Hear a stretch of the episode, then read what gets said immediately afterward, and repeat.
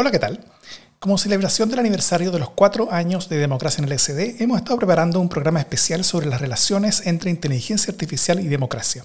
Es una nueva serie, inicialmente de cuatro capítulos, llamada Código Democrático. Cada capítulo será publicado los días lunes de febrero e inicios de marzo, primero en el canal Código Democrático, que los invito a seguir donde escuchen sus podcasts. Y unos días después los republicaremos aquí en Democracia en LSD. Los invito entonces ahora a escuchar el primer capítulo de Código Democrático. Espero lo disfruten. Y muchas gracias a toda la comunidad de aportantes de Democracia en LSD que lo hicieron posible.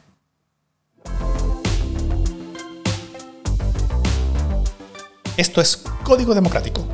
Desde Plaza Italia, Santiago de Chile, soy Davor Mimisa. En esta serie especial de Democracia en LSD vamos a explorar la relación entre inteligencia artificial y democracia. En estos cuatro capítulos intentaremos dar algunas luces iniciales sobre cómo las viejas amenazas a la democracia pueden ser potenciadas con el uso de inteligencia artificial. También sobre las nuevas amenazas que ya están con nosotros y las que se vendrán tal vez en el corto plazo. Pero también sobre las oportunidades para potenciar y mejorar la democracia que se nos van a abrir con estas tecnologías. Sobre cómo la democracia y la inteligencia artificial pueden potenciarse mutuamente. Y sobre cómo debiéramos prepararnos como sociedad para enfrentar mejor estas poderosas herramientas que ya empezaron a cambiar nuestras vidas. Vamos a conversar con varias expertas y expertos que están investigando diferentes aristas de este tema, eh, tanto alertando sobre algunos peligros, pero también utilizando estas herramientas para hacernos la vida mejor. Vamos a comenzar en este primer capítulo planteando una línea base. ¿Sobre qué estamos hablando? ¿Sobre quiénes son los protagonistas a nivel mundial? Y sobre algunas primeras consideraciones que pueden ser importantes. Para nuestra primera conversación, algo de contexto. La inteligencia artificial como concepto e incluso como posibilidad computacional existe desde hace décadas. Pero la actual ola vertiginosa de acontecimientos comenzó el 2017, cuando un grupo de investigadores de Google publicó un paper donde plantearon una nueva arquitectura de Deep Learning, de aprendizaje profundo, que llamaron transformador, eh, que era una muy novedosa manera de procesar la información y que mientras era alimentada con más información era capaz de generar contenido de mejor y mejor calidad. Ahí nace la inteligencia artificial generativa. Sobre algo del contexto conceptual e histórico de este tema, conversamos con Claudio Gutiérrez en las oficinas del Instituto Milenio de Fundamentos de los Datos. Eh, yo trabajo en el Departamento de Ciencia de la Computación, como dicen acá, soy computín. De la Universidad de Chile. De la Universidad de Chile. Y trabajo también en el Instituto Milenio de Datos. Y realmente me he dedicado este último tiempo a lo que son fundamentos de los datos, a ver, a, tratar de entender qué rol juegan los datos en todo el mundo digital, en toda la, incidencia que tienen sobre las personas, sobre los procesos sociales, en general, digamos. Yo antes de esto trabajaba mucho en base de datos y, digamos, en lógica, base de datos, eh, grafo de conocimiento, en lo que trabajo todavía, digamos, pero este, este, este es el tema como que más me, me mueve últimamente a propósito también de los usos masivos de datos. Mm. esto, esto, solo como, como, duda y como, como eh, curiosidad. Siento, y puedo estar equivocado, de que hay como eh, de que muchas de las líneas de investigación en torno a, a, a, datos, ciencias de la computación, eh, incluso temas más bien multidisciplinarios que tocan temas tecnológicos, han ido derivando en inteligencia artificial, ¿no? Eh, sí, sí, sí, definitivamente la inteligencia artificial se está comiendo gran parte de lo que era nuestra, como, digamos, como todas las áreas, ¿sí? Hay una, hay una, hay, una analogía, una metáfora, no sé cuál, cuál es la, palabra precisa, muy interesante, no recuerdo de quién es, digamos, pero que lo que dice esencialmente es lo siguiente, es decir, el, movimiento de inteligencia artificial como lo conocemos hoy día, porque la palabra inteligencia artificial a mí no me acomoda mucho, ¿eh? porque, porque es muy amplia, ¿sí? hablando de, demasiadas cosas que en el imaginario de la gente despiertan, a ver, despiertan, despiertan muchas, muchos, muchas ideas que, muchas veces no son correctas. Pero bueno, decía esencialmente lo siguiente. Estoy hablando del punto de vista de la computación. La computación clásica tiene que ver esencialmente como tú le das instrucciones a una máquina. Esencialmente eso. Todo lo demás deriva de eso. No digo que sea eso lo, lo, el, grueso, pero es lo esencial, ese es el núcleo. Si quería el núcleo, es cómo tú te comunicas con la máquina. Nosotros nos dedicamos a eso. ¿sí? Así como hay gente que se dedica a comunicar con personas, con la máquina. Y eso significa que tiene que ver con lenguaje de programación, tiene que ver con eh, comunicación con la máquina, tiene que ver con ensamblaje máquina, un montón de cosas. Y estas máquinas son las máquinas clásicas que reciben instrucciones. ¿sí?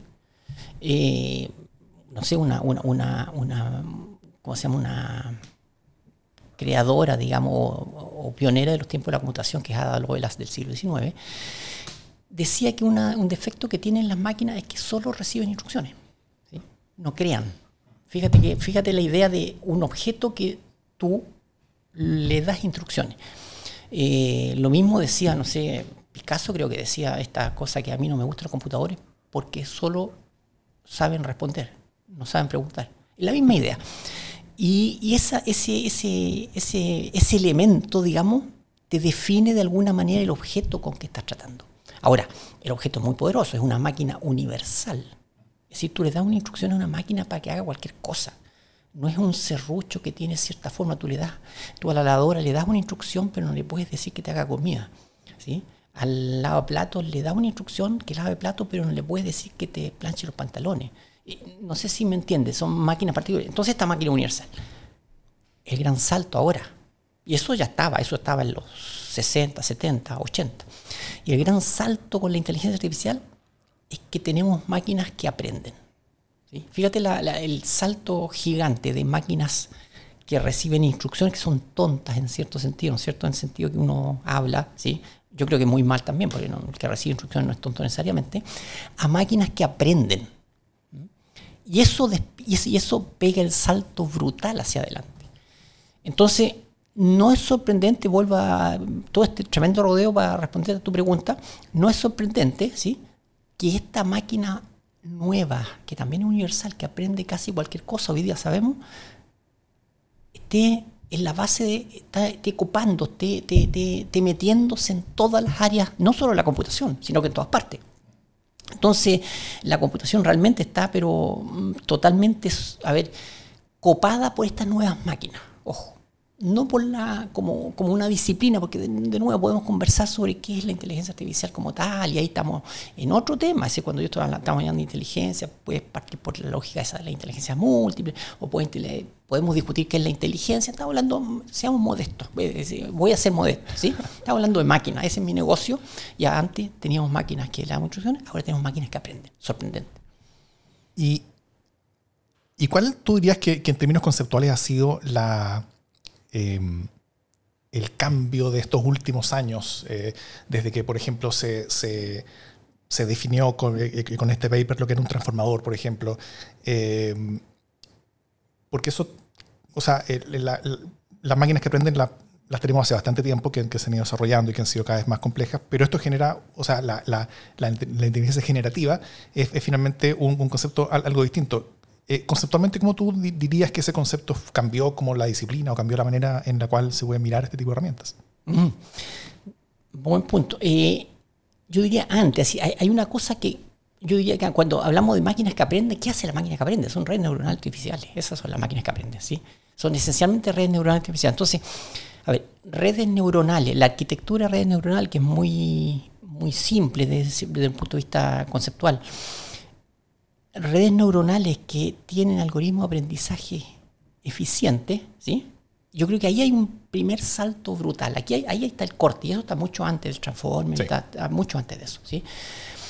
Y esa, esa, esa, esas redes neuronales, estas máquinas que aprenden, se perfeccionan de diferentes maneras, ¿sí? Con, con, algoritmos adversariales, con algunos otros temas, y luego aparece el transformer como, un, como una arquitectura con cierto algoritmo muy particular, ¿sí? que es impresionante, pero lo impresionante realmente es lo otro. ¿sí? Lo impresionante es, a ver, es la masividad de la red neuronal.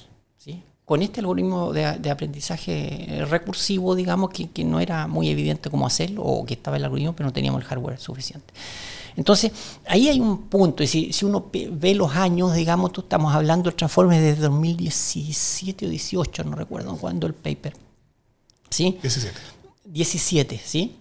Y de ahí tú puedes decir, perfecto, BERT creo que aparece el siguiente año y después el 2019 aparece el GPT, la, cuestión generativa. Entonces, yo diría hay dos saltos. Un salto que tiene que ver con redes neuronales, con arquitectura de redes neuronales poderosas. Otro salto paralelo que uno lo, desentiende, no sé si será eh, eh, deviación profesional mía, digamos, pero que tiene que ver con los datos. Es decir, no habría nada de esto si no hubiéramos tenido datos masivos. Eso significa captura de datos masivos, mm. procesamiento de datos masivos y alimentación de datos masivos. Entonces, si tú generas redes neuronales con arquitecturas muy primitivas, con datos masivos, uf, ya tienes mucho. ¿sí? Y uno puede, cuando estamos hablando de Transformer y, y, las arquitecturas sutiles, digamos, estamos hablando de cómo optimizar en el, en, el, marco que tenemos. Pero si tú tuvieses recursos infinitos o recursos muy ilimitados, digamos, pondría una arquitectura brutalmente simple con muchos datos y tendría mucho más de lo que tenemos. Y el tercer elemento que entra, y ese entra con el, asunto generativo, pero que no es, eh, fíjate, estoy, diciendo esto porque yo lo que creo que hay que desbrozar un poquito las áreas. Cuando tienes inteligencia artificial y tienes datos masivos, ya tienes procesamiento de imágenes. Claro. Ya tienes analítica poderosa, de predicción, ya tienes un montón de cosas lo que da el salto y lo que lo eh, hace popular y lo que hace que probablemente que estemos conversando ahora y lo que hace que todo el mundo de la calle se preocupe de este asunto es el tema que hay unos datos particulares, ¿sí? que están autocodificados, que es el lenguaje, que es el lenguaje escrito. Es decir, tienes datos que hasta, antes de eso, digamos, fíjate el, tema de las imágenes. ¿Cómo, cómo hace un, algoritmo que procesa imágenes tú? tiene la red neuronal, tiene la arquitectura, tiene el de aprendizaje, tiene los datos, pero tienes que tener datos marcados. Tienes que tener humanos que te digan. ¿sí? Y ejércitos de personas en, la India o en otros países que estaban codificando imágenes. Por supuesto, porque, porque necesitas saber, para enseñarle a la máquina, necesitas saber que esta imagen es un árbol, que esta imagen es un perro, que esta imagen es una persona, una mujer, qué sé yo. ¿sí? Bueno, el salto que se produce por ahí casi junto con, la inteligencia generativa, digamos, que no, sé, es buena, es buena palabra porque eso es lo que hace, pero, pero la esencia de eso es que aparecen estos datos, esto es una casualidad, aparecen los datos que son lenguaje que están automarcados. No tienes que tener ejército de personas porque la humanidad en su desarrollo ya los había marcado. ¿sí? Así que son datos que vienen con marca de nacimiento, extraordinario. Entonces, tienes lenguaje escrito que son datos marcados y con eso puedes entrenar sin necesidad de tener personas ahí. Y eso es lo que da el salto, es el que da el salto, es el GPT y, el chat después, el chat GPT, digamos como la primera aplicación de esto, es otra cosa que, es el... Eh, a ver, esta ocurrencia muy elemental de hacer el diálogo con la máquina, ¿sí? que no es trivial tampoco, que viene, todas estas ideas venían de antes. La red neuronal las tenemos en los años 50, pero la masividad no la tenemos hasta ahora. Los datos los tenemos de los censos del 1900, pero los, los datos digitales no los tenemos ahora. El, la historia, el, estudio del lenguaje lo tenemos desde, por lo menos desde los años 50. ¿sí? Los chats lo tenemos de antes, pero convergen estas tecnologías y se produce este, esta como, emergencia, ¿sí? Mm. Y eso es lo que para mi gusto produce este, este, este, este, este cambio, este, este, este, este, este, esta caja negra, digamos, este, este mago Merlín que saca esto y, la gente cree que es magia, pero no, es una cosa que, que convergió, hay muchas tecnologías que convergieron en ese punto. Mm. Entendiendo que esto aumenta riesgos, entendiendo que esto también aumenta oportunidades, eh, ¿tú estás optimista o estás más pesimista o, más eh, no, incierto al respecto? Eh, no sé si optimista, pesimista no. Eh, no. Pero no sé si optimista es la palabra. de hecho, no, si, hay, si hay a, mí, a mí veo que hay un mundo nuevo que se aprovechar. Pero cada, vez que, converso con la gente de esto, trato de explicarle que aquí hay un problema social y político. No es un problema tecnológico. Es decir, bienvenido que estamos tenemos un generador de cosas nuevas que pueden pasar. Pero ojo, esas cosas nuevas están en manos de unos pocos, esas cosas nuevas se pueden usar de determinada manera. Entonces es una responsabilidad mucho más grande. Y ahí me asusta un poquito de que nuestra sociedad, digamos, de que nuestros pares, que todos nosotros estemos a la altura de esto. Eso me asusta, ¿sí? Porque al final pudiese ser esto, esto, esto puede, porque como decías tú, las apuestas no, no se doblaron, se multiplicaron por un montón de, ¿sí? Y si aparece que el que, el que, el que tiene las barajas marcadas es un sujeto medio malo, o estamos cocinados, estamos muertos.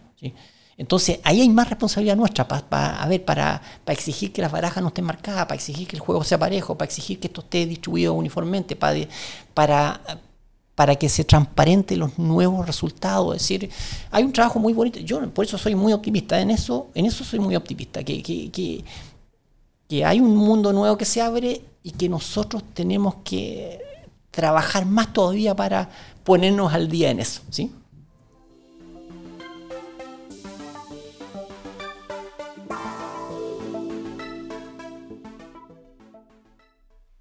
En estos temas no importa solamente el qué, sino también el cómo.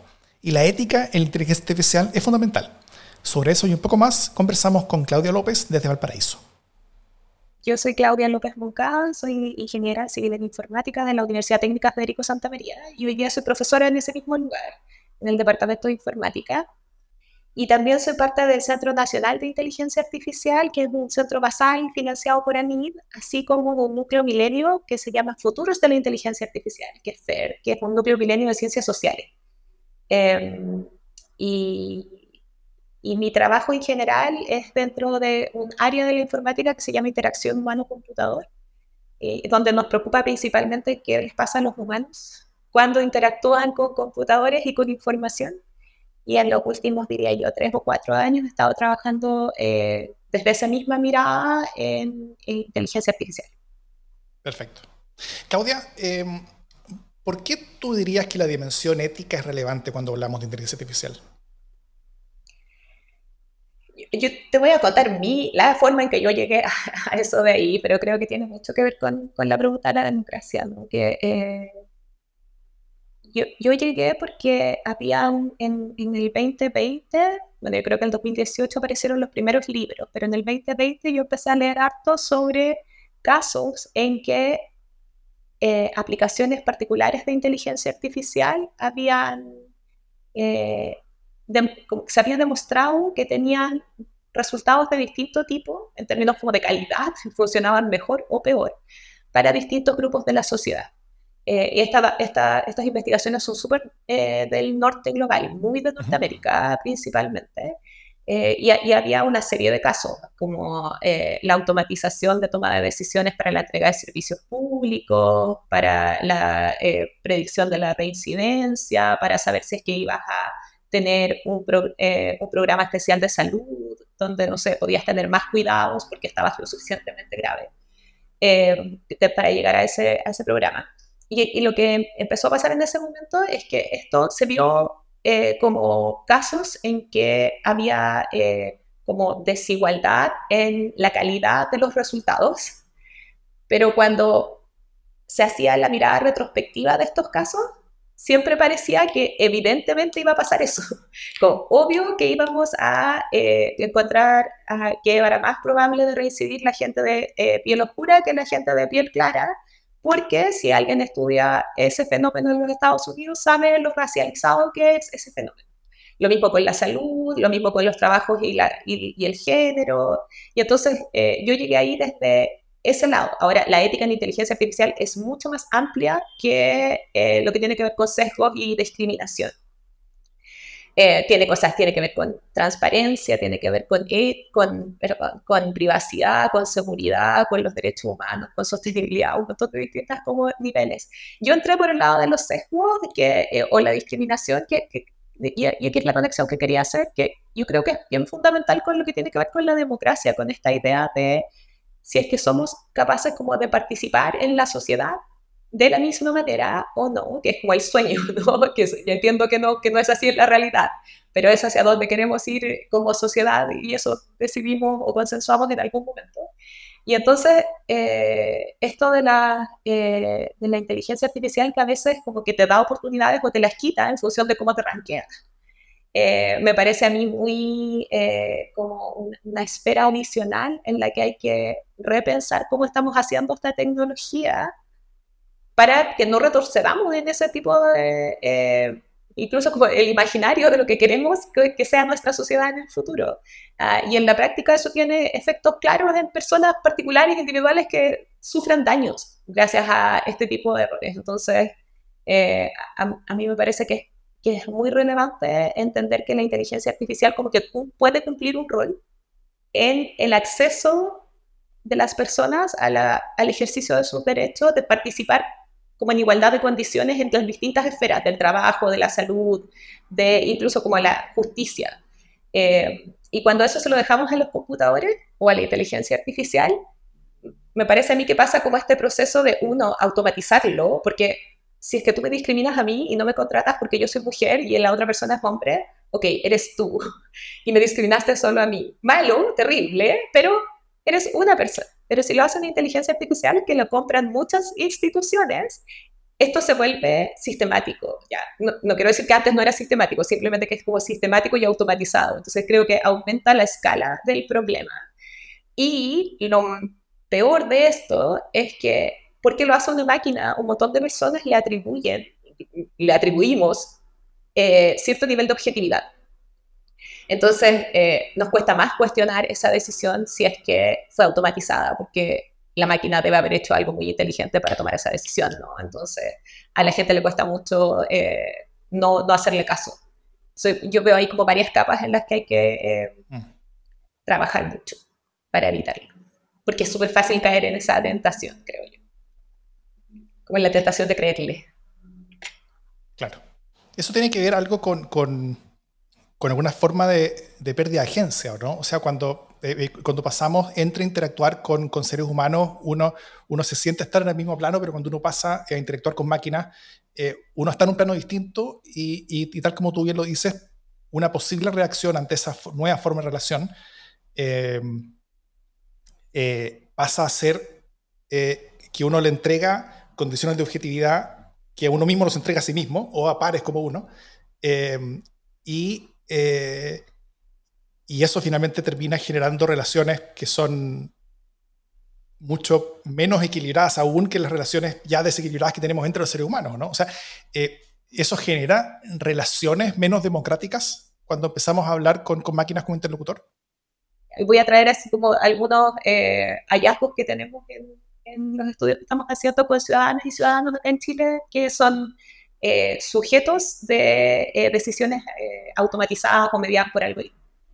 Y, voy a tratar de contar dos cuestiones y de ahí cerrar con, una cuestión que tiene que ver más con el diálogo. Pero em, nosotros le hemos preguntado a los ciudadanos así como, ¿qué crees o cómo crees que funciona la inteligencia artificial? Porque desde ahí, independiente de que eso sea verdad o no, o sea, que sea un buen reflejo de la realidad, la gente desde ese imaginario toma acciones O, o decide si confía o no. Y entonces uno de esos imaginarios tiene mucho que ver con el nivel de agencia. Hay personas que imaginan la inteligencia artificial como que en realidad hay un, es como un titiritero, donde hay unas personas detrás de la inteligencia artificial que lo que hacen es conectar datos y nos están observando y van a influenciar nuestra vida a través de los sistemas. Y con ese imaginario, si uno tiene esa percepción, la gente pasa, hay, como dos niveles. Es como el nivel uno en que creéis que tenéis agencia. O sea, puedes hacer algo y podrías, por ejemplo, usar los mecanismos de apelación que varios de nosotros tratamos como de crear o de, de, empujar la idea de que debiéramos tener mecanismos de apelación a la inteligencia artificial porque sabemos que la inteligencia artificial a veces falla, nunca funciona 100%. Entonces, a alguien le va a tocar una mala decisión. Debiera haber esta, este diálogo, ¿no? Ah, pero eh, algunas eh, personas, porque tienen este imaginario, aunque existiera el diálogo, no, no le ven punto a ese diálogo porque está todo más o menos definido, ¿no? Que ya esta gente decidió para qué va a usar la inteligencia artificial. Y hay otro escenario en el que la gente dice, ¿sabes qué? No voy a rendir. Está todo tan definido que no voy a, que, que, lo, que llévense mis datos, ¿cachai? Como no importa, ya le di mi datos a Google, ¿para qué me voy a estresar con mi privacidad? Entonces, en ese imaginario ni siquiera podemos como soñar con eh, una relación más activa de las personas y de tener eh, alguna especie de eh, pimponeo entre lo que nos diga una inteligencia artificial embebida como esté dentro del sistema público o de otra cosa y lo que yo puedo hacer como usuario o ciudadana en, en, esa interacción. Y, y lo otro que se me vino a la mente con lo de la agencia es que ahora estamos estudiando, empezando a estudiar, lo que le pasa a los servidores públicos, así como a la gente que es el usuario de una inteligencia artificial en un servicio público. O sea, como que le llega alguna predicción, alguna cuestión y tiene que seguir haciendo su pega. Eh, y, lo que hemos leído sobre eso es que la gente lo que más le duele es la pérdida de agencia, la, la pérdida de discreción que tienen con todo como la experiencia que tienen para evaluar este caso particular y todas sus como eh, detalles de la experiencia de la persona, de su historia y de lo que sea.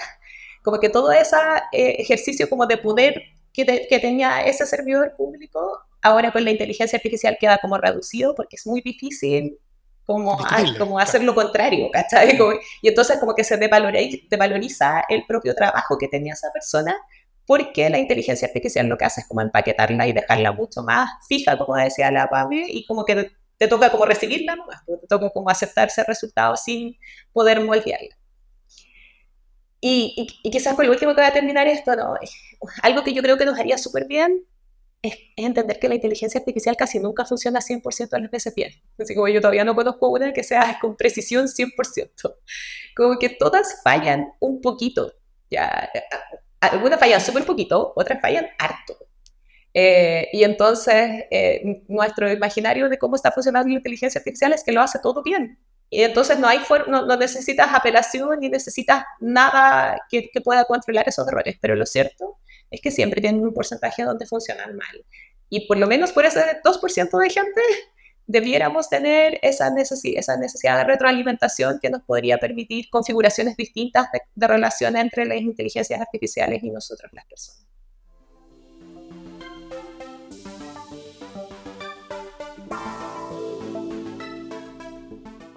El año 2023 que acaba de terminar para muchos fue el año en que la inteligencia artificial aterrizó en el mundo y se convirtió en parte de la vida de decenas de millones de personas.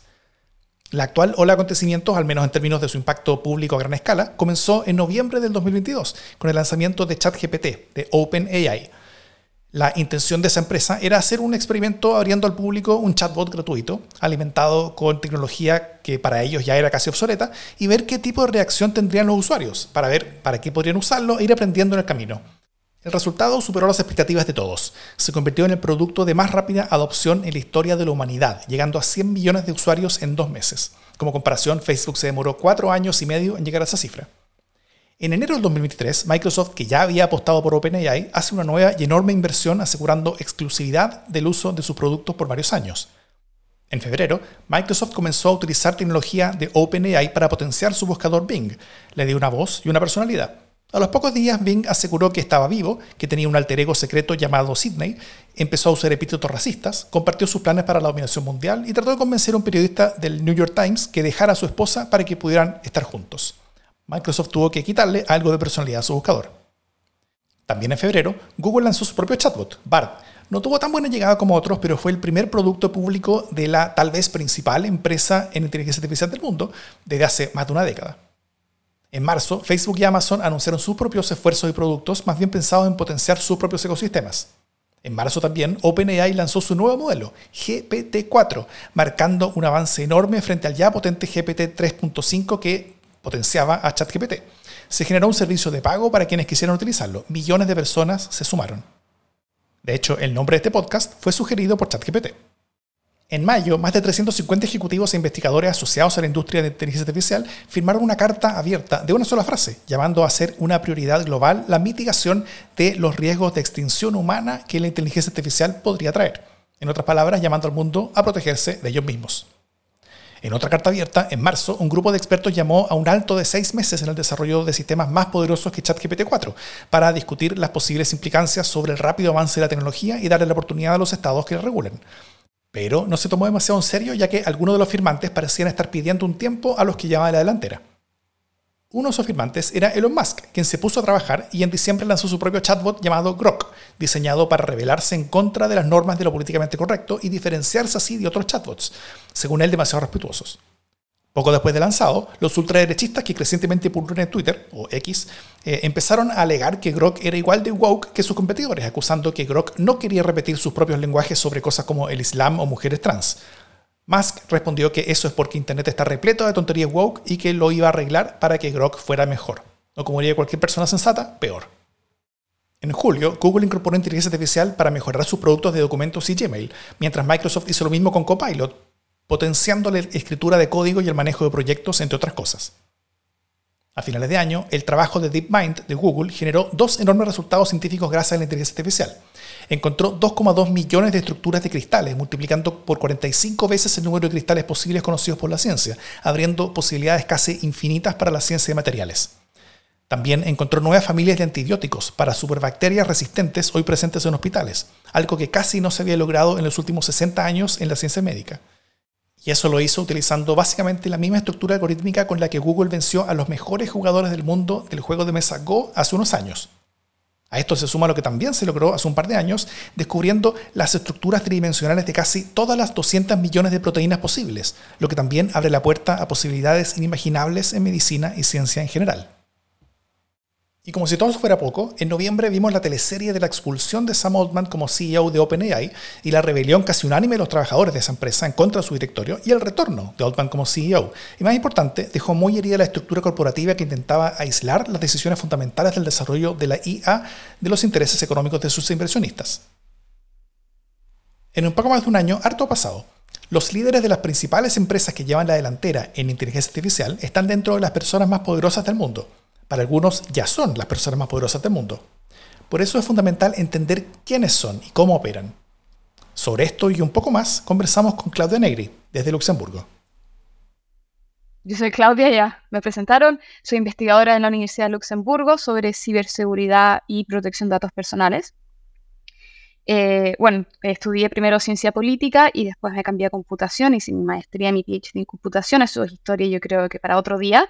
Y también soy presidenta de la ONG chilena y latinoamericana Optia, que es el Observatorio Público para la Transparencia e Inclusión Algorítmica, en la cual nos dedicamos, eh, somos, bueno, somos un grupo de, expertos, eh, desde la ingeniería hasta el derecho, en que nos dedicamos en ayudar a la sociedad civil, a los, a los gobiernos, a quien nos solicite, sobre el uso responsable de algoritmos desde la inteligencia artificial hasta otros para la política pública o su implementación. Em, bueno, tú eres tanto cientista política como una experta en ciberseguridad y construcción de regulaciones tecnológicas, ¿no? Eso, eso, creo que es un lugar especial desde el cual ver todo esto, ver esta, em, esta emergencia de nueva tecnología eh, y con, como en el sentido de que es, es algo que emerge, ¿no es cierto? Y, eh, y, y, cómo también emergen a su lado eh, oportunidades, desafíos, problemas, sustos, miedos, necesidades cómo se potencian tal, vez muchas cosas que antes ya estaban pasando, pero, pero que ahora con, con todas estas herramientas van a tal vez ser, ser mucho más fuertes y duras. Em, ¿Cómo tú ves esto desde tu lado como multidisciplinario? O sea, ¿cómo, cómo, cómo tú entiendes este, este como, como desafío, sin, sin entrar tanto como, como a nivel como particulares, sino que con, una visión general? ¿Qué, qué hace eh, la mezcla de la ciencia política y de la tecnología eh, mirando todo esto? Toda esta conversación? Mira, lo primero que voy a hacer el disclaimer, porque yo, ya, yo de verdad nunca ejercí como cientista política, pero sí me da una mirada distinta. Y quiero enfocarme en lo que podría ser que estos sistemas en general son sistemas sociotécnicos. ¿Y qué quiere decir eso? No quiero meterme mucho en la academia, pero una definición, si la quieren ver, es la definición de Alper de lo que es un sistema sociotécnico, pero en simple es que la tecnología en general, no vamos a decir en todos los casos, pero en general no es un actor que trabaja solo con otras máquinas. Hay agentes entre medios, actores que son personas también, hay organizaciones. Y es este vínculo entre la tecnología, por ejemplo, la máquina, lo vamos a llamar el computador, la máquina, el algoritmo, los procesos de negocio o los procesos y las personas lo que hacen estos sistemas sociotécnicos. Y estos sistemas sociotécnicos son tremendamente complejos porque tú no lo puedes solamente, por ejemplo, eh, afrontar desde la tecnología. Yo, por ejemplo, la seguridad, para poner un ejemplo yo voy a encriptar mis datos. Yo no solamente puedo encriptar los datos, hashear los datos, la técnica que pongamos y va a ser seguro. No, debe haber una política de seguridad, debe haber un proceso de seguridad. Tiene que, también está la parte humana. Sabemos que en ingeniería social, por ejemplo, es donde se falla, falla muchas veces. Entonces, yo veo la tecnología desde ese punto de vista, desde los sistemas sociotécnicos que son altamente complejos.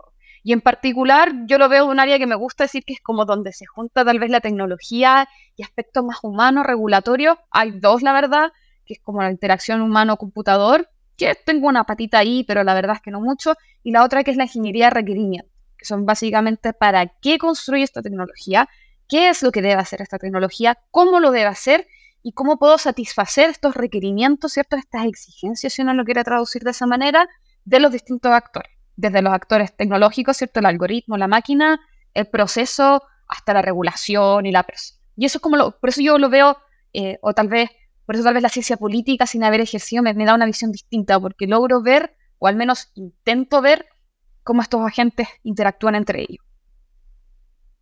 Bueno, para, para, entender mejor estas tecnologías y hacia dónde van, creo que puede ser útil, no sé si estás de acuerdo conmigo, entender un poco mejor quiénes las construyen, ¿no es cierto? Eh, en, en, manos de quiénes estamos.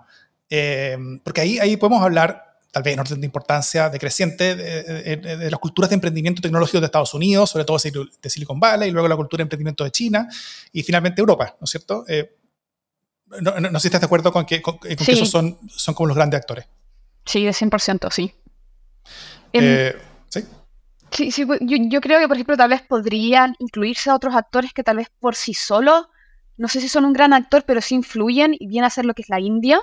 Eh, tal vez no un actor en sí solo, pero India sí es un gran exportador de cerebros, o puede tener una gran fuga de cerebros, como uno lo quiera ver, que también yo siento al menos que es un actor incipiente en tecnología, no tanto tal vez desde el punto de vista de construcción o innovación, pero sí parte de la gente, o al menos me gustaría ponerlo, pero no sé si es tan grande como China, Estados Unidos, tal vez y la Unión Europea. Perfecto. Eh, ¿Qué diferencia en general podríamos esperar de cada uno de estos mundos? O, tal vez qué diferencia tú estás viendo con cómo se aproxima cada uno de estos mundos a, esta tecnología y a, este desarrollo. Por ejemplo, yo me acuerdo hace, hace unos años que, la conversación era China va a ganar la carrera de inteligencia artificial. Eh, y que Estados Unidos estaba muy detrás y que, que, Europa estaba muy, muy detrás. Pero las principales eh, eh, aplicaciones, al menos las abiertas, las que hemos conocido, las de uso de consumidor, han salido de Estados Unidos. Creo que sorpresivamente.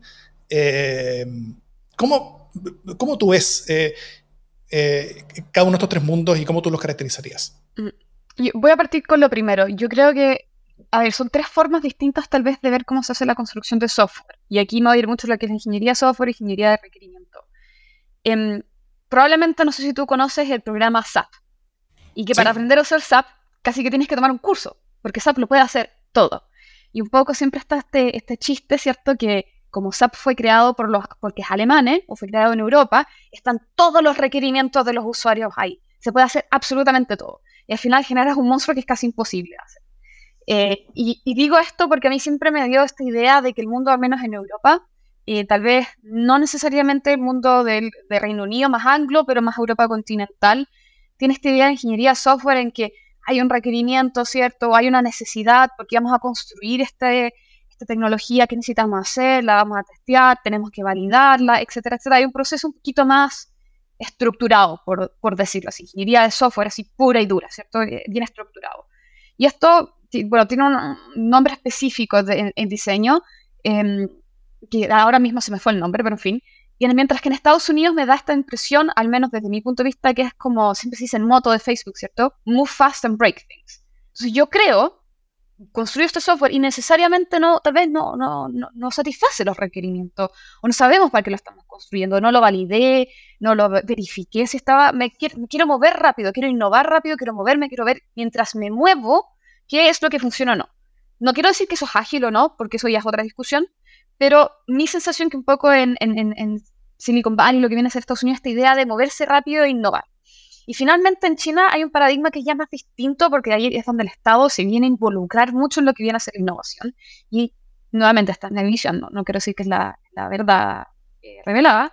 Em, define un poco más qué es donde nosotros queremos eh, enfocarnos, ¿cierto? Y aquí me quiero ir a la segunda parte que mencionaste con lo de inteligencia artificial, que se decía que China iba a ganar la, carrera de inteligencia artificial. Y si tú ves, de hecho, las publicaciones, la cantidad de publicaciones chinas de inteligencia artificial son gigantes. Y en algunas áreas están tremendamente desarrolladas, en todo lo que tiene que ver con em, image processing o procesamiento de imágenes, tienen inteligencias artificiales increíbles, ¿cierto? Tal vez no están de abiertas y tal vez no nos han llegado a todas partes del mundo, pero ellos en algunas áreas, eh, yo creo que hay mucha gente que te diría, mira, no sé si lo ganó, pero está ahí, está ahí compitiéndole al resto del mundo.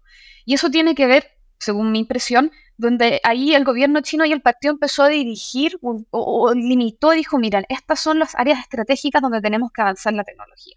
Y ese lo hace distinto, porque de hecho lo que mucha gente no sabe es que técnicamente en, China sí hay una ley de protección de datos personales que es bastante parecida al RGPD o al GDPR, como uno le quiera decir, dependiendo del idioma, en el que, que en la Unión Europea, con ciertas excepciones claramente políticas hacia el partido o el gobierno. Em, pero igual se les exige que tengan ciertos como controles de calidad, si podemos decir calidad en software, o ciertas métricas y regulaciones que tienen que seguir, pero nuevamente está el Estado metido. Entonces tienes estos tres mundos, ¿cierto? Tienes este mundo que es un Estado fuerte, que te indica dónde tiene que ir la tecnología y te dice, después yo te diría que está el mundo más Silicon Valley, que es este mundo que se mueve rápido, que quiere destruir, que quiere avanzar, que hay que innovar, que la innovación es lo mejor, que la tecnología va a solucionar el mundo, va a solucionar todos los problemas. Y después tienes este mundo europeo que tal vez se ha movido tal vez un poco más lento, en la gran crítica que se le hace a Europa, pero es más, eh, ¿cómo decirlo? Se preocupa un poco más cómo avanzar, tengo que cumplir con una regulación, tengo que cumplir con los derechos que me, que me obliga la Unión Europea porque son derechos humanos como la privacidad. Entonces, tenemos estos tres mundos. ¿Cuál es mejor? ¿Cuál es peor? Yo creo que eso ya depende de las preferencias de cada uno. Yo tengo una preferencia clara, em, pero para mí esos son los tres grandes paradigmas. Y alguna vez le escuché a la Daniel Saror, si es que llega a escuchar esto, que el mundo se iba a dividir en que la Unión Europea iba a dirigir eh, la regulación, básicamente la regulación iba a ser definida por la Unión Europea, la tecnología iba a ser creada por Estados Unidos o China, iban a ser dos mundos, y después el resto del mundo, lo que podría ser, lo que se saca eh, muchas veces en el norte, el mundo, el, Global South o el Sur o el mundo en vías de desarrollo van a ser quienes van a consumir la tecnología. Entonces vas a tener un ente que va a crearla, que es donde si se está la, la, pelea entre Estados Unidos y China, vas a tener el mundo que la va a regular, y esas son las regulaciones que van a ser como el estándar internacional, que va a ser Europa, y después va a estar el mundo que la va a consumir, que va a ser África, algunos países en Asia, América del Sur, tal vez Centroamérica. En eso, eh, en Estados Unidos están básicamente todas las grandes empresas tecnológicas volcadas en este tema, ¿no es cierto? O sea, eh, Google es uno de, los, de sus principales actores, Microsoft, Facebook, Amazon, algunos de varias generaciones atrás como IBM también ha sido un actor importante, pero los ingenieros y expertos que, las construyen, que construyen estas tecnologías van compartiendo ciertos rasgos culturales, ¿no es cierto? O generacionales. Eh, un, una, de las particularidades tal vez de estas tecnologías, no sé si estarás de acuerdo conmigo, es que quienes las construyen no son exactamente el mismo tipo de personas que han construido las olas tecnológicas anteriores, sino que, eh, eh, y, me refiero en términos de sus valores y sus ideologías y de las maneras en las que tienen de ver el mundo. Eh, eh, al, menos en lo que a Silicon Valley se respecta, eh, tienen varias similitudes como cierta tendencia hacia el, libertarianismo, a veces ciertas ínfulas de lo que podríamos llamar tecnoautoritarismo, eh, incluso vemos algunos que, han, ido teniendo un camino de radicalización política, no sé como Elon Musk o Peter Thiel o gente así, pero, pero también hay diferencias, tal vez por ser parte de una generación que creció con la idea de la inteligencia artificial como amenaza, empujada sobre todo desde la ficción, ¿no es cierto? Todos vieron Terminator, entran a este tema con una especie de responsabilidad autoasumida de tener al menos en parte la suerte de la humanidad sobre sus hombros, ¿no es cierto? Eso puede ser como una, como una eh, eh, ínfula como de, como, de, grandiosidad tal vez, pero, pero lo tienen. Eh, y, y, de ahí a que, aún más que en otras olas tecnológicas anteriores, vemos ideas como la del altruismo efectivo, ¿no es cierto?, como un movilizador cultural y que han llegado más allá del, del discurso, ¿no es cierto? O sea, los gobiernos corporativos de empresas nuevas como OpenAI separan las decisiones de un directorio basado explícitamente en el bienestar de la humanidad como objetivo de las acciones de una administración que puede estar pensando más en ganar plata. Eh, a, pesar de que el intento de, expulsión de Sam Altman eh, como que dañó bastante ese modelo a fines del año pasado. Eh, y, otra empresa como, como Anthropic, por ejemplo, creado por expertos que salieron de OpenAI asustados de que el modelo corporativo no era suficientemente preocupado del bienestar de la humanidad, así que crearon su propio modelo que es aún más complejo, donde aislan aún más a, los intereses de, eh, generales del interés de, ganancia económica.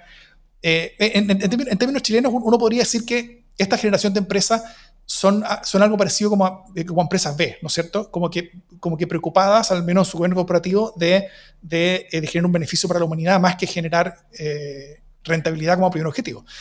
Eh, ahora, ¿qué tú crees que nos dice esta diferencia? primero, no sé si, estás de acuerdo con, con, lo que digo, pero, pero si lo estás, ¿qué, ¿qué, es lo que dice, nos dice esta diferencia cultural? ¿Cómo podríamos entender a quienes construyen estas herramientas para ver qué, qué podríamos esperar de ellos?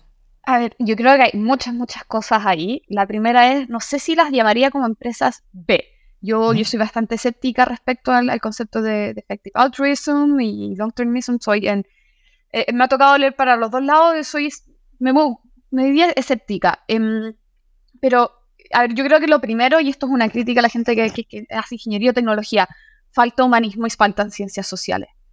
Falta. Eh, una la, ciencia ficción está bien y es excelente como una forma de crear escenarios adversos y hacer eh, futurismo, pero eh, hay mucha diferencia, por ejemplo, entre que un LLM realmente sienta y el otro que, que, que, que, como puedes decirlo, que sea un que, sea un loro, ¿cierto? Que, imite tener un sentimiento. Hay, hay, una distinción gigante, ¿cierto? Hay una distinción entre tener conciencia, partiendo con la palabra cosa, lo que es, qué es ser consciente y tratar de imitar la conciencia, ¿cierto? Y ahí es, lo, que quiero ir con esto es, y ahí viene un poco lo que viene con esto con effective altruism y long termism, y, está bien que las, o sea, y aquí yo creo que ya hay discusión, pero hay una discusión, tal vez viene más detrás, ¿deben las empresas realmente preocuparse por la sociedad y hacer el bien? Eso es una pregunta yo creo que gigantesca. Y de ahí, ok, está bien, pero ¿quién pone los valores, cierto? ¿Quién decide que está bien y que está mal?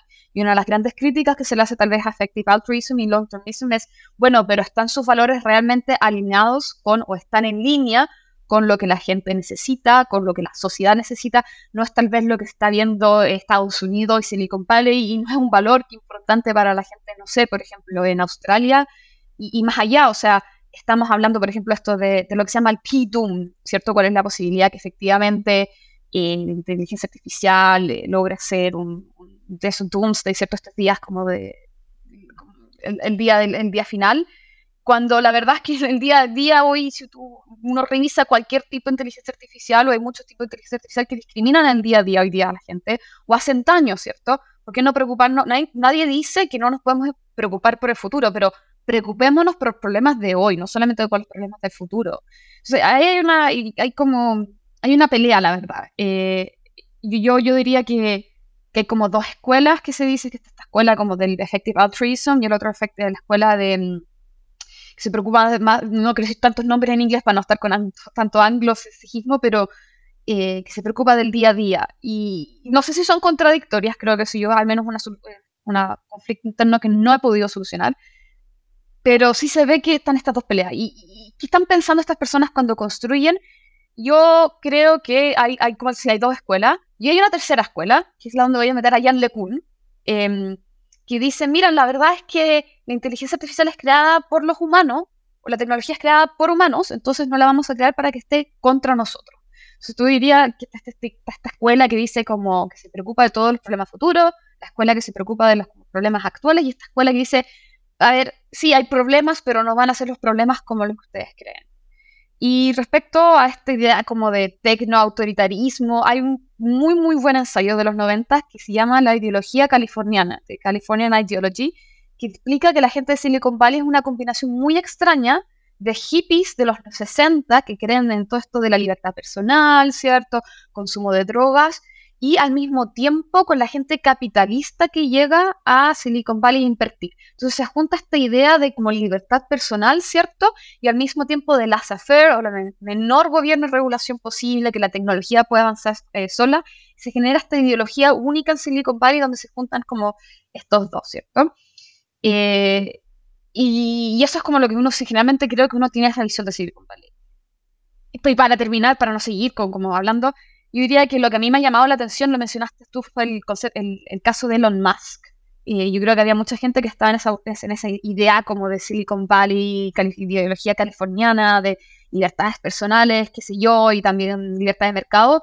Y de alguna u otra forma ha ido cambiando, ha ido modificando esta idea de libertad personal a algo más autoritario. Las razones sociológicas no, de respecto no, no sé, no lo podría decir, pero sí creo que ha habido un cambio en los últimos años. La verdad no, no, no, no sé por qué está, ha pasado. Ya, entonces tú, tú podrías decir más o menos que, eh, que, que, la cultura Silicon Valley sería una especie como de capitalismo en LSD, ¿o no?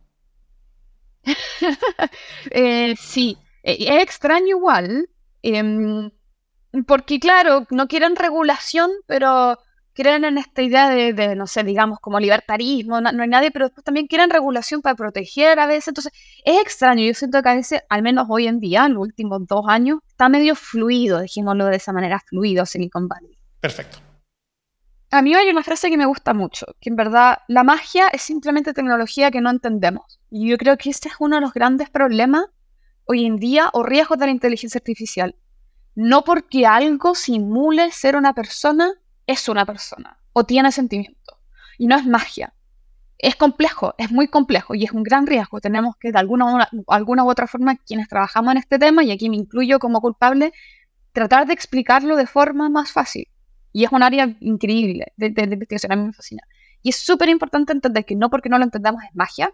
Y lo otro es que la, la tecnología no soluciona todo. La tecnología bien puesta, entendiendo por qué se va a usar, con procesos, entendiendo también cuáles son las relaciones humanas y, y entendiendo al final todo este ambiente sociotécnico, por lo general tiende a tener, tiende a ser más exitoso, ¿cierto? Que, que, que, que un fracaso, pero nunca entendamos que la tecnología va a solucionar un tema por sí solo, porque la experiencia nos dice que eso no es el caso, que eso no, no, sucede. Y, y, finalmente, que creo que es algo que tal vez yo cambié un poco de opinión cuando era más pequeña, era que la tecnología no es por sí buena o mala. La tecnología puede ser buena o mala como se construya. Si uno quiere, por ejemplo, ver métricas de seguridad, va a depender cómo se construya eh, y cómo se aplica. Entonces, en algún minuto yo trabajaba mucho en blockchain. Me decían, oye, pero Claudia, ¿blockchain es malo por sí? La verdad es que no. Puede haber casos interesantes de uso. Creo que tengo uno o dos en la mente. En la mayoría de los casos me parece que no es, útil. Pero eso no significa que la tecnología sea mala. No, hay una tecnología que sea inherentemente así maléfica. Diríamos, por ejemplo, que la, energía nuclear o la tecnología nuclear es maléfica. Tenemos acá en Francia están las plantas nucleares que generan energía. Claro, puedes tener una bomba atómica, por supuesto, pero también tienes buenas posibilidades. Entonces, lo mismo con la inteligencia artificial. Eh, no, va, no, va, a ser buena o mala porque es inteligencia artificial, o si llega a ser inteligencia general, artificial, que ya es otra discusión tal vez para el futuro en este otro podcast, va a ser una tecnología que va a depender cómo la desarrollemos, o sea, cómo la construyamos y cómo la apliquemos. Y, de verdad poner énfasis en eso. La discusión tiene que estar en, ¿la queremos usar para eso? ¿Deberíamos usarla para eso? ¿Y qué cree la población al respecto? No solamente quedarnos enfrascados acá entre las personas que sabemos de tecnología, tal vez toda la población debería tener un, decir en, en esta discusión.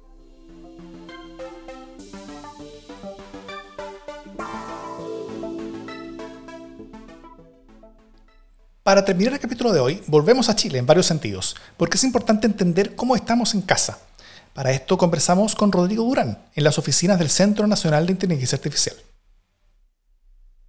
Muchas gracias por la invitación.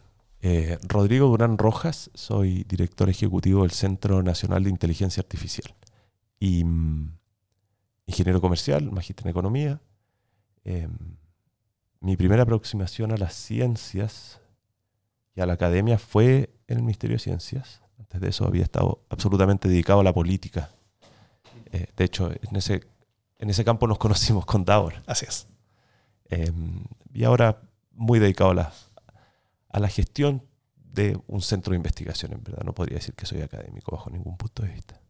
Em, sobre, sobre el ecosistema que tenemos en Chile, em, ¿cómo tú ves el, el, nivel de investigación de la inteligencia artificial en Chile versus lo que puede estar ocurriendo en, en países comparables? Em, en las conversaciones que, que, he tenido a propósito de, esta, de este podcast, me he estado dando cuenta de una especie como de convergencia ¿no es cierto? entre muchas disciplinas eh, hacia esta materia de matemáticos, informáticos, lingüistas, cientistas sociales.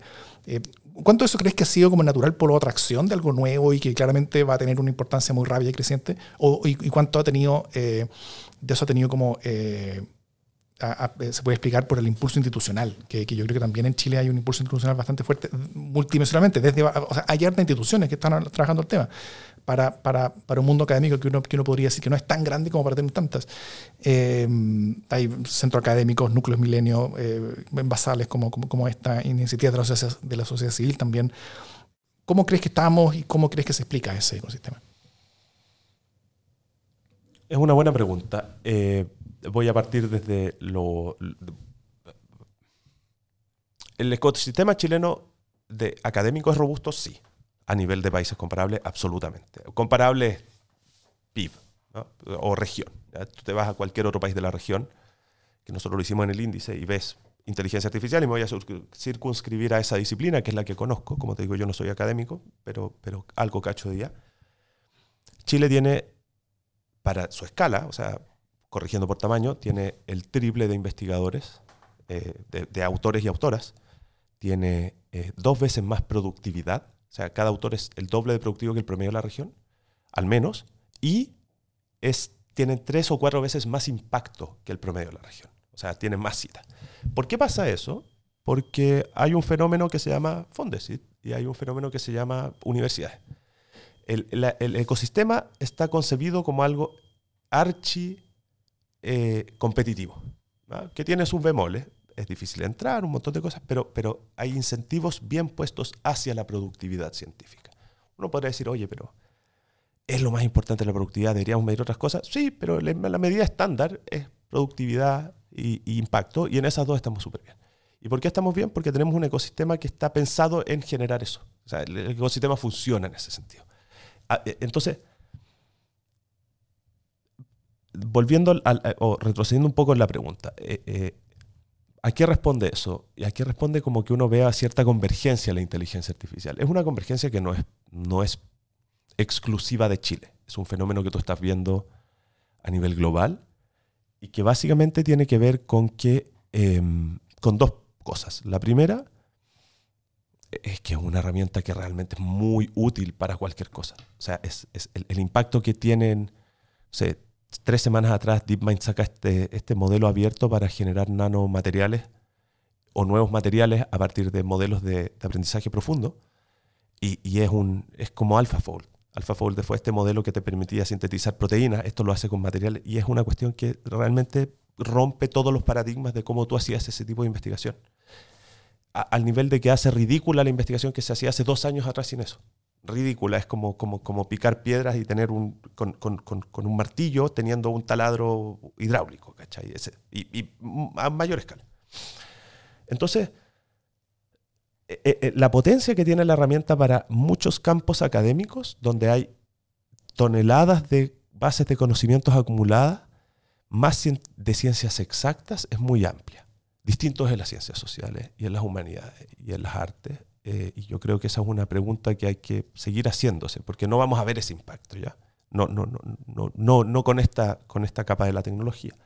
Y es más, yo creo que ahí es donde uno debiese empezar a poner las fichas de reflexionar.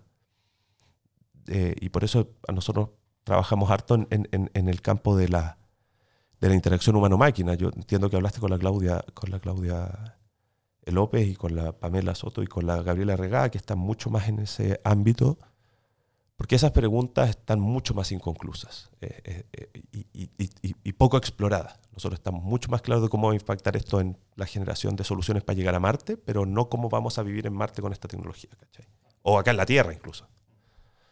Em, entonces yo te diría, respondiendo a tu pregunta, estamos bien en Chile, podríamos estar mejor, sí, pero, pero pero el, cómo podemos estar mejor si nos comparamos con, los vecinos o con países comparables por distintas medidas de índice de desarrollo humano, qué sé yo, tiene mucho más que ver con cosas que no son investigación básica o, investigación aplicada, sino que tiene que ver más con transferencia, con transferencia tecnológica y usabilidad de estas cosas, que es un desafío estructural del país. O sea, nosotros siempre hemos tenido baja transferencia del laboratorio al mercado, del laboratorio a la industria. Y, me imagino que, bueno, como, el CENIA se dedica en parte a hacer esa transferencia, em, ¿qué tipos de desarrollos concretos de aplicación tecnológica de la inteligencia artificial eh, estás viendo en Chile? Tanto para el mundo privado, pero sobre todo para el público. Un montón de cosas. O sea, no sé, ya te lo habrán dicho, pero por ejemplo, que una persona de Argentina escuche tu podcast, es probablemente gracias al sistema recomendador que tiene Spotify que está basado en inteligencia artificial. Está basado en redes neuronales eh, que, aprenden patrones de comportamiento y consumo y por lo tanto dicen este perfil de persona, este clúster de personas, que puede ser, no sé, un militante de la cámpora, por, no, no creo, pero una cosa así, eh, va a escuchar el podcast de, de, em, entonces, eh, te, doy ese ejemplo porque en realidad es mucho más omnipresente de lo que nosotros pensamos. Sistemas recomendadores, eh, las rutas del teléfono Google Maps, el clima, la predicción del clima que tenéis si tenéis Android, ¿cachai? Eso se hace, no es con modelos normales, eso es con predicción usando modelos de aprendizaje profundo. Em, Netflix, eh, los filtros de Instagram, los filtros de TikTok, usa reconocimiento facial, todas esas son aplicaciones basadas en inteligencia artificial. Entonces, digo esto porque es mucho, está muy presente hace muchos años, por lo menos 15 años que tú ves en tu día a día inteligencia artificial y cada vez con más fuerza. Lo que pasa es que no eres consciente de que está ahí. Y en general son adopciones de afuera, no, no son desarrollos nuestros, eh, locales. Y eso va a seguir así porque en realidad no es que nosotros seamos tontos, es que sería ridículo que nosotros tratáramos de inventar un nuevo paradigma para aproximarnos al aprendizaje de máquinas si es que ya funciona lo que ya hay, es código abierto, lo podéis bajar y usar. Entonces, hoy día lo que vemos en Chile es que estamos acelerando esa curva que venía bien lenta, que en el fondo tú ves otros países, no sé, similares, donde, donde la generación de unicornios, startups basadas en inteligencia artificial, era más rápida que en Chile. Eso se ha corregido en los últimos dos años. estamos viendo una mayor adopción de tecnologías a nivel de startups y de, y de, nuevos negocios. Y eh, estamos viendo también que las, las compañías más grandes, las corporaciones, están empezando a mirar el mundo. Están empezando a mirar qué está haciendo ATT o Samsung o, o, NTT en Japón o qué sé yo y dicen, ah, chuta, esto están usando para estas cosas inteligencia artificial, entonces yo también quiero ver cómo la puedo usar. Hay mucha como simbiosis en ese sentido. Em, y eso es una buena noticia porque, porque acelera la curva de aprendizaje. ¿cachai? Em, ¿Qué es lo que vemos poco? Ganas de, innovar, ¿cachai? ganas de, como de, identificar un propio problema. Ahora, puede, estoy hablando del CENIA, puede que esto sea distinto con otras empresas, pero lo que a nosotros nos ha tocado es que cuando vemos un problema que tenemos la intuición que se puede resolver con inteligencia artificial y se lo proponemos a la contraparte que está en la empresa, es como, mm, pero tratemos de resolver, mejor hagamos un chatbot inteligente, que funcione. Sabemos que funciona y yo cumplo con tener inteligencia artificial acá, ¿cachai? Entonces, eso, eso lo, yo, yo, yo, yo, lo asocio mucho a un conservadurismo de, de, de, de, quienes finalmente toman ese tipo de decisiones. No, que no es solamente con la inteligencia artificial en general, no hay muchas ganas de innovar. Bueno, el, el, bajo nivel de, adopción o de, investigación y desarrollo dentro de la empresa en Chile eh, es finalmente una cosa como de cultura y eso también se, se ve en estos temas, ¿no? Sí, absolutamente. Mm. Absolutamente. Em, y, qué tú dirías que falta en Chile? Eh, ya sea a nivel eh, institucional o cultural o de conversaciones o de temas eh, para poder avanzar mejor y más rápido? Yo te diría que hay dos cosas. Una es, a nivel de, de, empresa, falta información y, audacia, por ponerle cierta, cierto nombre, ¿cachai? Como que yo lo conversaba el otro día con, con, con estamos trabajando con una, para armar un fondo de inversión para invertir en startups. Y, y, estábamos en la reunión y, yo le, me, me, decía el otro ya, pero tú tenés que entender que yo tengo que comparar esto con la rentabilidad que me genera una inversión inmobiliaria en estación central. bueno, claro, si, que si compito con una inversión cierta, donde tenía una crisis inmobiliaria y la rentabilidad segura de esa cuestión es un 18% más UF o por lo menos, no tengo cómo competir, ¿cachai? Porque el riesgo de esto es que tú me metáis la misma plata para tratar de hacer un unicornio que en verdad va a ser un fracaso hay un riesgo, ¿cachai? Entonces, hay un tema cultural que no es solamente con la inteligencia artificial, que es con cualquier cosa de I más D, porque, porque acá en Chile igual tienes alternativas más rentables desde, no sé, meter la plata en un fondo mutuo que te va a rentar un 3 para el futuro, ¿cachai? Entonces, ahí hay, hay un tema, como de, como de audacia eh, a nivel de, inversionista, que esta cuestión puede ser muy rentable o puede ser un fracaso. Hay, hay, hay un riesgo, y por eso digo audacia. Y también hay un nivel de quién toma la decisión en la empresa o en el Estado. Y, ahí yo siempre voy a la, anécdota que tiene varias aplicaciones, pero la minería es a nadie lo echan por comprar Komatsu y en, la, en el Estado a nadie lo echan por comprar IBM. O sea, tú, hacías una licitación y IBM te cobra 50% más, bueno, sabéis que IBM, nadie te va a echar por comprar IBM. Entonces, em, pasa mucho eh, que, que, se prefieren ir a la segura, que prefieren un proveedor que te da una solución armada eh, y, no apostar por desarrollos locales chilenos, que es lo que nos pasa un poco a nosotros. Aunque seamos más baratos y todo, pero a nadie lo echan por comprar con Komatsu. Entonces, eso a nivel de industria, como para acelerar la adopción. Hay cierta reticencia cultural eh, que, te, déjame hacer un, doble clic en lo que te decía antes, pero un desarrollo local es mucho más efectivo para el contexto local. Los modelos se entrenan con datos, no se entrenan con, con un gimnasio, se entrenan con datos que responden a un contexto del cual fueron extraídos, legal o ilegalmente. Hoy día la mayoría están más curados y nosotros solamente trabajamos con datos curados y a las empresas también en general les armamos sus propios datasets. Entonces eso encarece un poco el proceso, pero hace que el modelo sea, responda a las necesidades de, esa institución. Si tú agarras un modelo que fue entrenado con datos de otra parte, vayas a tener un sesgo hacia esa otra parte. Y eso te genera ventajas versus lo que uno puede claro, de fuera. Es, es, es, uno de esos extraños casos donde, donde lo desarrollado en Chile tiene ventajas técnicas con respecto a lo desarrollado afuera. Absolutamente. O sea, los modelos de inteligencia artificial que tú generes acá en Chile, si estás dispuesto a a, pagar un poco más porque se entrenen con datos tuyos o de acá y no sea un fine tuning, no sea como un ajuste para esos datos, sino que tú entrenas el modelo acá, tiene una tremenda ventaja de que eso además es replicable en todo el mercado latinoamericano. Porque los datos chilenos son mucho más parecidos al resto de América Latina que los datos de Asia.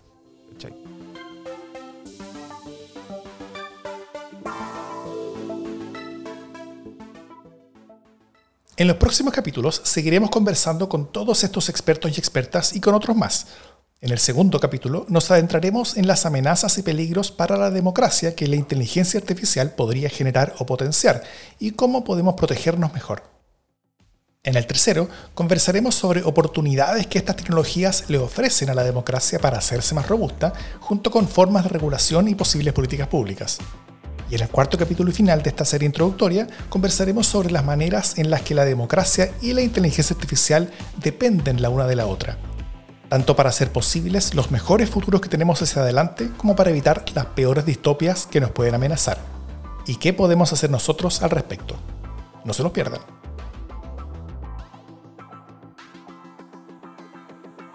Código Democrático es una producción de democracia en LSD Sigue Código Democrático donde escuches tu podcast. Y si te gusta lo que hacemos, no dudes unirte a la comunidad de aportantes de Democracia en el SD, quienes nos ayudan a producir programas como este. Los links están en las notas del podcast.